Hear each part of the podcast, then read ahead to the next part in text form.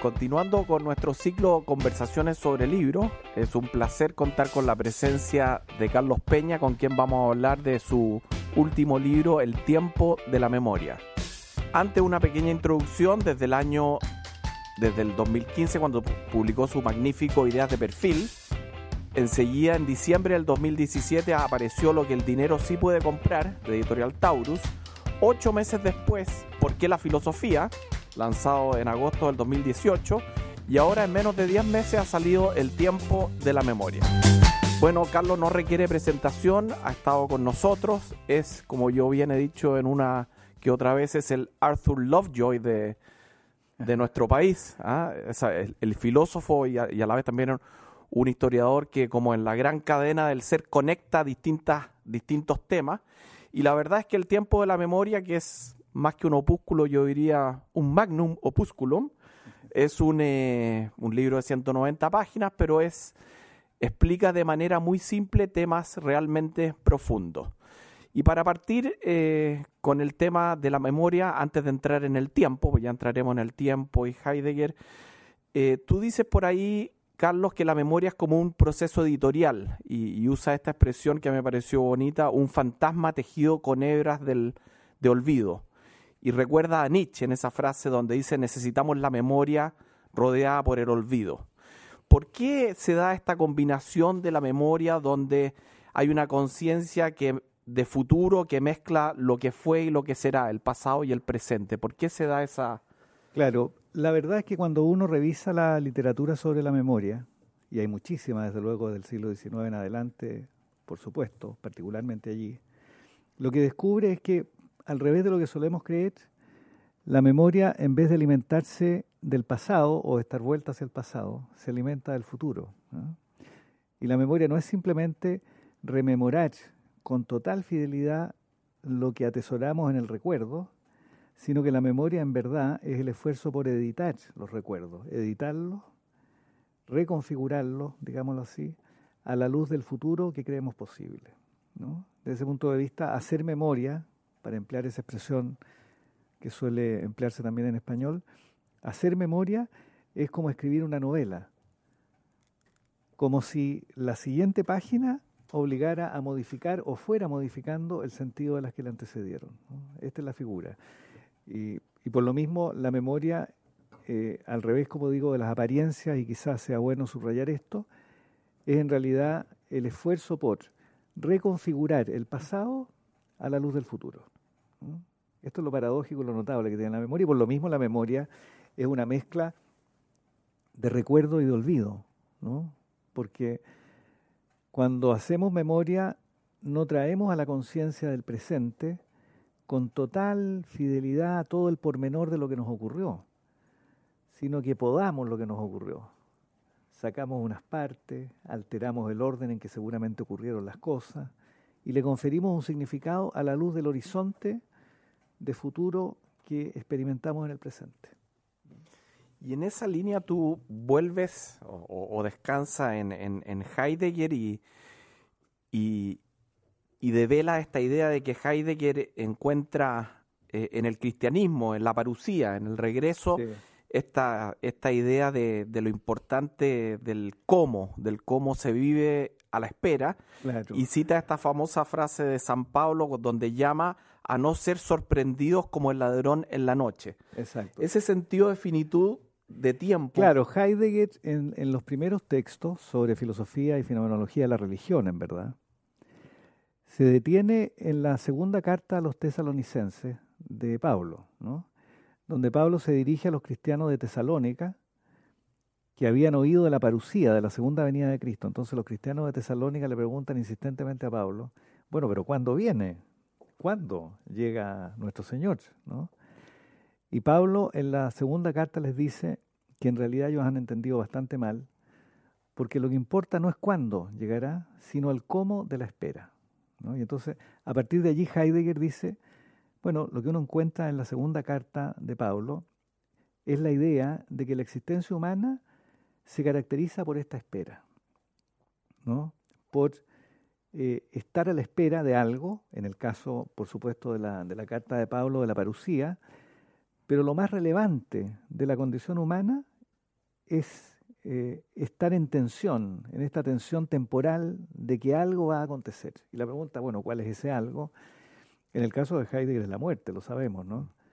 Y de lo que se trata es de estar abierto a esa posibilidad, sin que ella clausure otras posibilidades, pero abierto a esa posibilidad para evitar que nos sorprenda, como dice bellamente la carta, como un ladrón en la noche, que llegue como un ladrón en la noche, o sea, que nos sorprenda sin haber advertido que venía.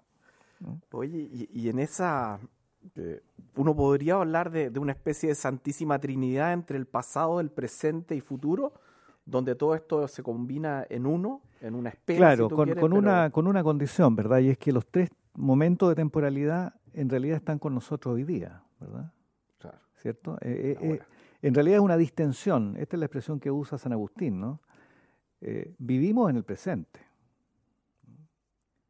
Lo que dije recién ya pasó. ¿no? Lo que ocurre es que es propio de la condición humana poder distender el presente hacia lo que fue y hacia lo que habrá sido alguna vez, o sea, el futuro posible. ¿no? Entonces, de alguna forma, la experiencia del tiempo en los seres humanos es una distensión.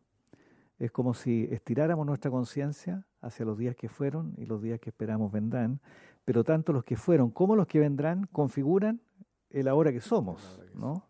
Somos básicamente una hora, pero una hora que se estira hacia el mañana y que sabemos hunde sus talones, digamos, en lo que fue. Y en esta, en este Dasein, este ser en el mundo que donde tú descansas en, para develar lo que es la memoria, existe esta idea como de permanente esfuerzo y lucha, un continuo y agobiante, creo que era Ortega que tú citas, que es mm. un aún ser.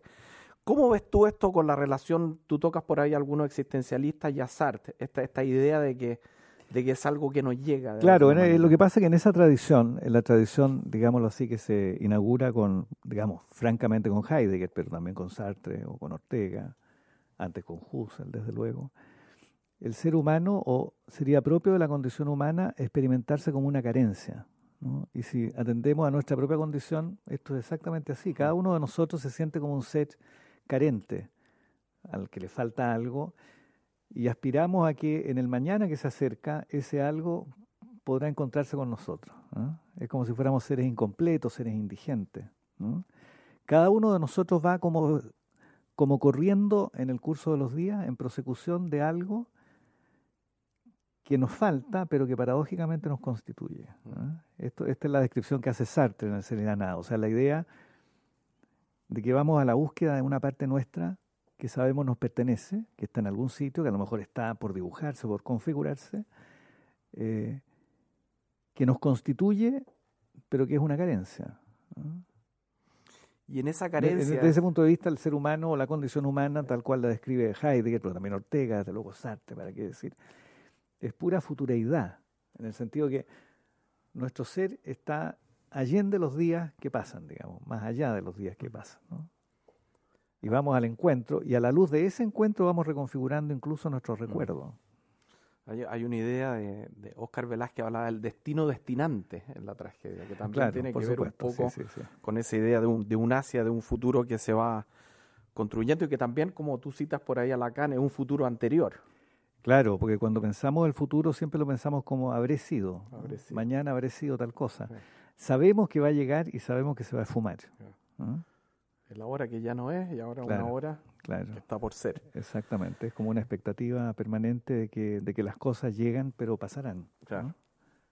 Oye, tú haces una muy bonita y, o sea, una combinación, dirías, eh, citando a Borges, entre Funel memorioso, que si se pierde la facultad de olvidar, obviamente no se puede pensar, eso esa es la idea, mm. de que ya cuando se empieza eh, pensar significa de alguna manera olvidar una serie de diferencias, y tú lo citas ahí de manera muy bonita, y por otro lado pone el hacedor, que reivindica la, memoria. Entonces también esa posición, o esa aparente paradoja también está incluida en esta... Claro, el Funes, el memorioso y el hacedor son dos textos de Borges, como tú muy bien recuerdas, cada uno de los cuales subraya una cierta dimensión de nuestra condición. ¿no? En Funes, el memorioso, eh, Borges, sirviéndose de la segunda consideración intempestiva de Nietzsche. Eh, imagina a un hombre que estuviese condenado a recordarlo todo. Entonces él dice, Funes despertaría cualquier día y recordaría incluso la forma de las nubes de un amanecer de hace 30 años. Una condición humana de esa índole, dice Borges, eh, es totalmente inhumana, que es lo que dice Nietzsche. Porque eh, si cada uno de nosotros estuviera obligado, condenado a recordarlo todo, todo lo que vivió, en la vida sería imposible. Porque los dolores que sentimos, las angustias, los padecimientos, nos acompañarían como una condena. Eh, y, tampoco podríamos pensar, porque pensar es generalizar, olvidar diferencias. Y por otra parte, en el Hacedor, eh, Borges imagina, claro, un momento como heroico, ¿verdad? Un hombre eh, que sometido a una especie de coyuntura dramática, se auxilia con el recuerdo de su padre. Entonces, de alguna manera, la memoria cumple estas dos funciones. Por un lado, nos obliga a olvidar, porque gracias al olvido podemos pensar. O sea, somos el revés de Funes. Pero por otra parte, la memoria también nos ancla en una cierta identidad. Nos recuerda quiénes somos, ¿no? ¿Verdad?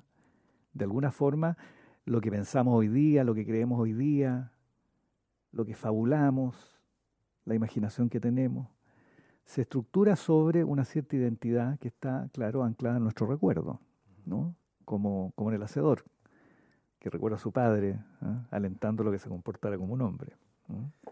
Y en, esa, en ese tema de, de la identidad, tú por ahí también eh, eh, citas a quienes ustedes invitaron, creo que el año pasado, a David Riff con, con su libro El elogio del olvido. Sí.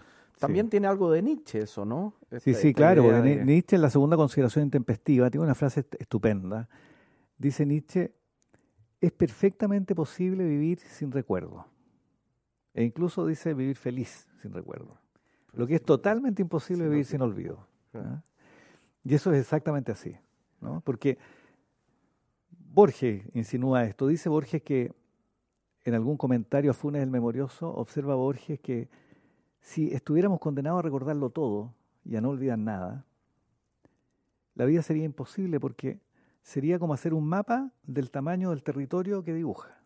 Mm. O sea, es imposible. ¿no? En consecuencia, la memoria en realidad es un dispositivo de olvido. Eh, Freud, en un famoso texto que se llama El blog maravilloso, que escribió cuando Freud ya estaba viejo, pero tenía gran experiencia como terapeuta, él dice, imagino la memoria, la psique humana, dice Freud, como un blog maravilloso. Un blog maravilloso es esta cosa que uno aún le regala a los niños, que tiene una tapa plástica encima de la cual uno puede escribir, ¿verdad? Y uno levanta la tapa y se borra la escritura y queda una huella muy, muy sutil, digamos. Y Freud dice, bueno, en realidad las psiques la psiquis humana y la memoria, se parecen al blog maravilloso. Lo que vivimos lo escribimos. En algún sitio de, nuestro aparato psíquico escribimos y cada nuevo acontecimiento es una escritura sobre la escritura. En consecuencia, la memoria es como una escritura borroneada por otras escrituras precedentes, un conjunto de tachas ¿me? De huellas, de incógnita. El original, dice Freud, desapareció para siempre. Es, muy bonita la idea realmente. O sea, la idea de que la vida, los recuerdos se van inscribiendo en alguna parte nuestra, pero se escriben sobre una escritura previa. Los días son como escritura sobre otra escritura. Y el original se perdió. Eso es realmente sobrecogedor verlo como ese proceso infinito de, Pero es así, editorial, ¿no? Es así, claro. del ser mismo, como decía Heidegger.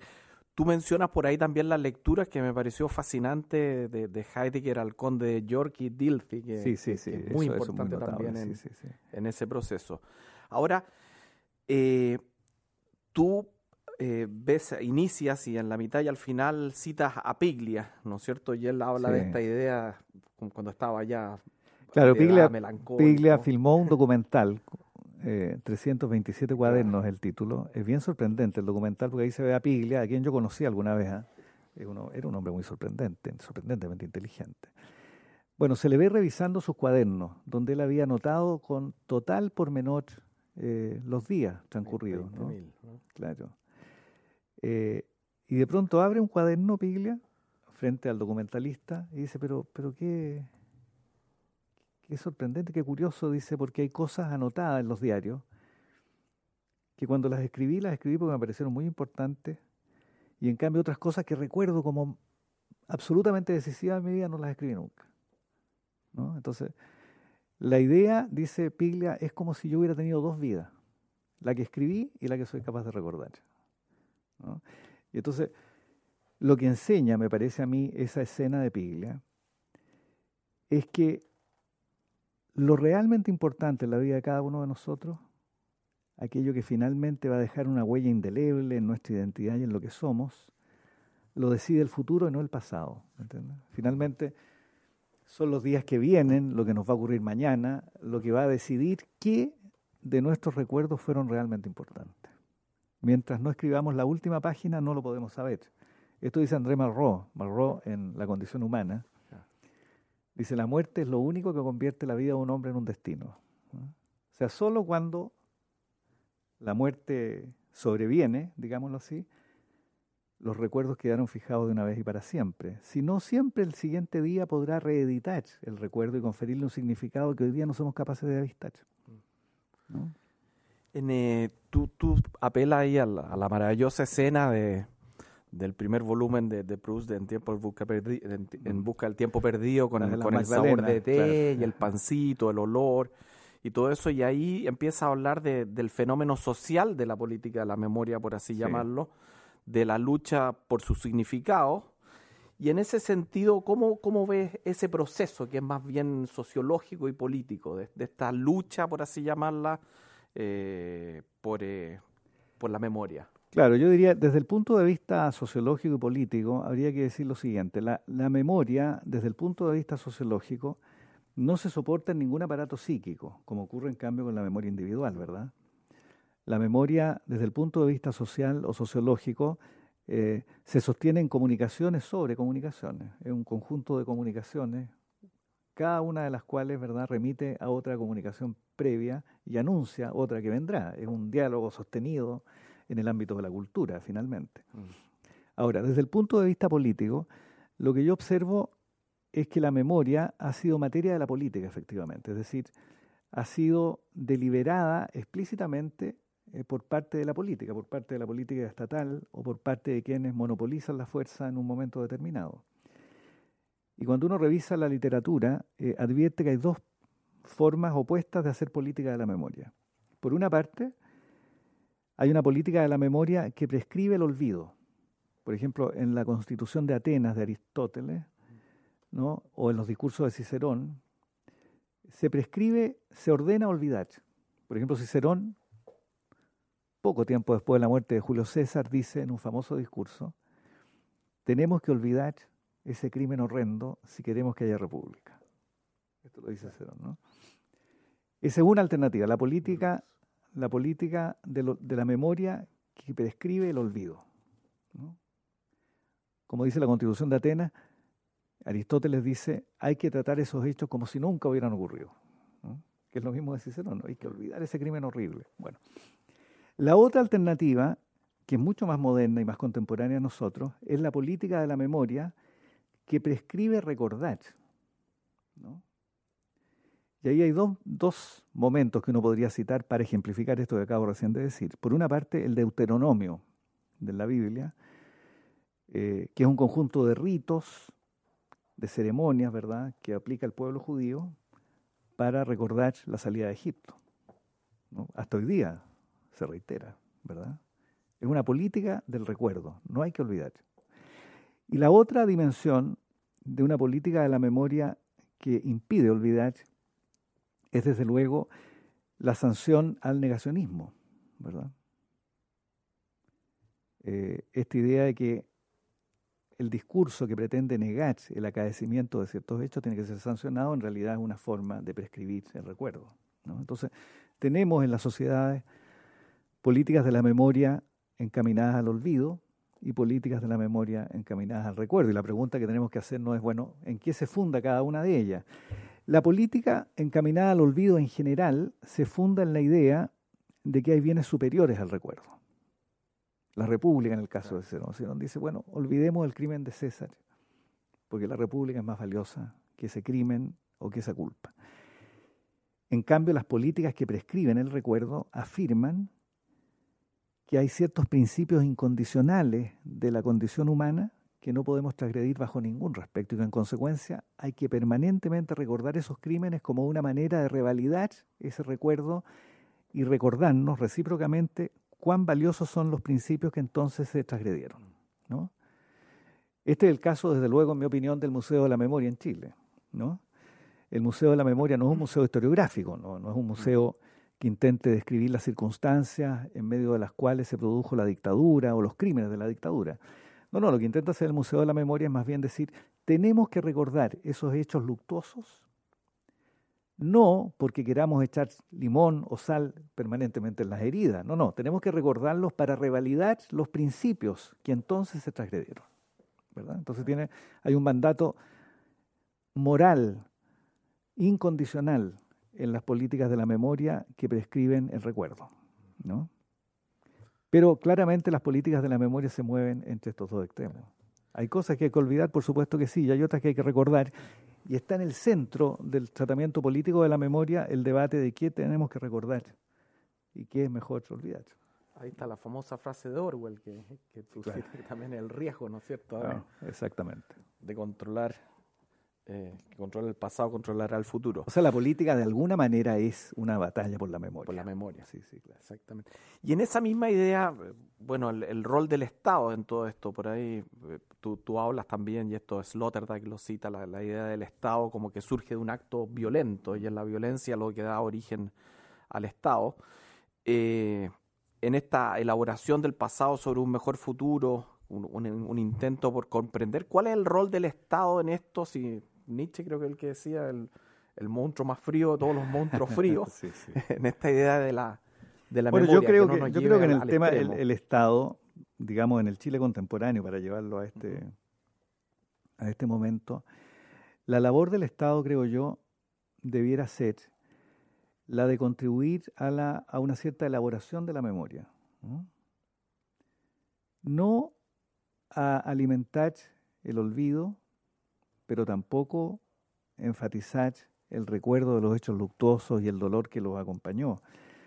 La labor del Estado y la esfera pública, creo yo, en una democracia, en una sociedad abierta como la que esperamos se mantenga firme en Chile, es la de ayudar a las personas a que retengan los acontecimientos, pero logren desproveerlos de la estela de dolor que los acompaña. En el caso de las víctimas de derechos humanos, de lo que se trata, creo yo, es de elaborar el recuerdo. Es decir, no olvidar a nuestros muertos, pero ser capaces de recordarlos sin que nos hieran como hoy día nos hiere su recuerdo. ¿Me entiendes? Es lo que dice San Agustín. San Agustín en las confesiones dice, en un texto bellísimo, que el capítulo décimo de las confesiones, San Agustín dice, soy capaz de recordar sin ningún temor que alguna vez tuve miedo. Y sin estar triste, reconozco, recuerdo mis tristezas pasadas, dice San Agustín. O sea, esta idea de poder recordar un momento, desproveyéndolo del dolor que entonces nos causó, a eso lo, podríamos llamar elaboración del recuerdo. Los psicoanalistas llaman a esto exactamente eso, reelaboración. Cuando el paciente llega a la clínica, a la terapia psicoanalítica, dañado por un trauma, por un acto violento, de infancia, etc., evidentemente el psicoanalista no, no lo enseña a olvidar, ni a cambiar. Nadie puede cambiar lo que le ocurrió o olvidar lo que tiene grabado en su memoria. Pero sí se puede reelaborar, es decir, ayudar a comprender el fenómeno hasta desproveerlo del dolor que entonces fue capaz de causar. maravilloso. Yo creo que esa es la tarea de la memoria, de la memoria del punto de vista público. Y a eso tienen que contribuir los medios de comunicación, centros como este, la sociedad en su conjunto, la cultura. Esto es lo que nos falta en Chile, te fijas tú, porque en Chile hoy día nos movemos entre dos extremos. Uno, el extremo de decir, los crímenes, el dolor pasado fue el precio que pagamos por la modernidad de hoy, que es la solución a la Hegel, digamos. ¿verdad? Hegel decía eso, cuando miro al pasado, al pasado solo veo ruinas, un altar, ¿no? una verdadera carnicería, pero esa carnicería, dice Hegel, en el fondo es eh, el mal que debimos padecer para disfrutar, ¿verdad?, del bien presente. Y uno podría decir, bueno, los crímenes fueron el precio para la modernidad. Y hay quienes dicen eso. Parte de la derecha dice eso hoy día en Chile, ¿no? Y por otra parte, el otro extremo es decir, no, tenemos que vivir hipnotizados por nuestros muertos. Porque si los olvidamos nunca podrán descansar. Ninguna de las dos alternativas son sensatas. Tenemos que buscar una alternativa tercera, ¿verdad? Que es la elaboración del recuerdo. Pero esa es la tarea de la cultura, de los medios de comunicación, las universidades, los centros de estudio. Bueno, dicho eso, eh, lo invito primero a agradecerle a Carlos, pero el día 11 de septiembre, una fecha simbólica, vamos a tener a Carla Córdoba comentando este libro El tiempo de la memoria. Y para finalizar, Carlos, yo te traía este libro acá, Los Cuatro Cuartetos, para hacer otras conexiones, porque tú al final terminas, ¿no es cierto?, con, con, con, eh, con, respiración artificial de Piglia, lo cita, y claro, tiene un epígrafe de Eliot, este, este poeta filósofo, que dice, teníamos la experiencia, pero perdimos su sentido. Acercarse al sentido restaura la experiencia. Y en otro de los, de los cuartetos acá dice algo que es muy interesante y que a mi juicio resume ¿Ah, de manera bien magistral. Dice, tiempo presente y tiempo pasado se hallan quizá presentes en el tiempo futuro y el tiempo futuro dentro del tiempo pasado. Si todo tiempo es eternamente presente, todo tiempo es irredimible. Que de alguna manera resume, se fija, todo, este debate filosófico tan profundo que ha hecho en este, en este hermoso libro que nos ha regalado. Así que muchas gracias. Muchas gracias a ti, Leonidas. Y nos vemos en una próxima conversación sobre el libro.